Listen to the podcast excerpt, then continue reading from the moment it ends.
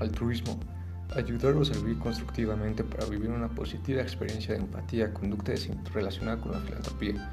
El término altruismo se refiere a la conducta humana y es definido como la preocupación o atención desinteresada por el otro o los otros, el contrario del egoísmo. Suelen existir diferentes puntos de vista sobre el significado y alcance del altruismo o cuidar de los demás desinteresadamente sin beneficio alguno. El término altruismo fue creado en el siglo XIX por el filósofo francés Auguste Comte para definir un tipo de comportamiento opuesto al egoísmo. Las personas que actúan con altruismo lo hacen de manera desinteresada, sin perseguir el beneficio personal, sino con el objetivo de procurar el bien de las otras personas. Una persona altruista en este sentido es aquella que piensa en los otros antes de sí misma. Es alguien que apoya o ayuda a quien necesita ayuda sin esperar nada a cambio. El altruismo es un valor muy importante en la sociedad, porque se basa en la solidaridad y en la empatía con el otro.